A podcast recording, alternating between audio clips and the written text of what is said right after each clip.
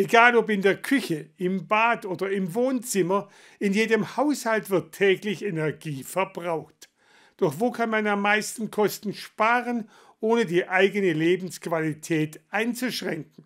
Gerade in Zeiten, in denen die Energiepreise weiter steigen und steigen, erscheint die Frage wichtiger denn je.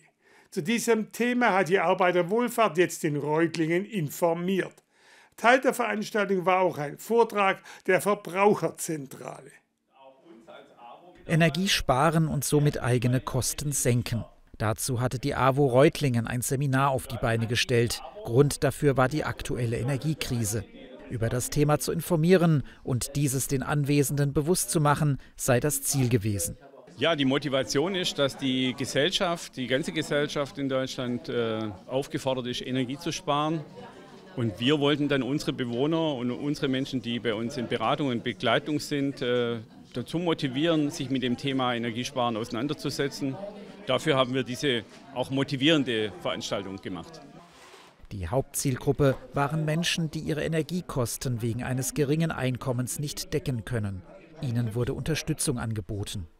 Den Hauptteil der Veranstaltung machte ein Vortrag von einem Experten aus der Verbraucherzentrale aus. Der Vortrag war allerdings nicht der einzige dieser Art. Grund dafür sei das öffentliche Interesse wegen steigender Energiepreise. Wir haben in den Kommunen ähm, Bürgerinformationsveranstaltungen immer wieder. Ähm, an Hochschulen, an der Volkshochschule in Pullingen ist demnächst ähm, eine Informationsveranstaltung zum Energiesparen. Ähm, das gleiche war kürzlich beim BUND in Bad Urach, Thema Energieeinsparen im Eigenheim und nachhaltige Energieversorgung. Auch gibt es Online-Veranstaltungen für Interessierte von weiter weg. Die größten Stromfresser im Haushalt finden und sparsamer nutzen, darum ging es größtenteils. Auch Zahlen, welche Haushaltsgeräte wie viel Strom verbrauchen, gab es mit auf den Weg. Ebenfalls Thema waren Ideen, wie man Energie sparen kann, ohne im Winter frieren zu müssen.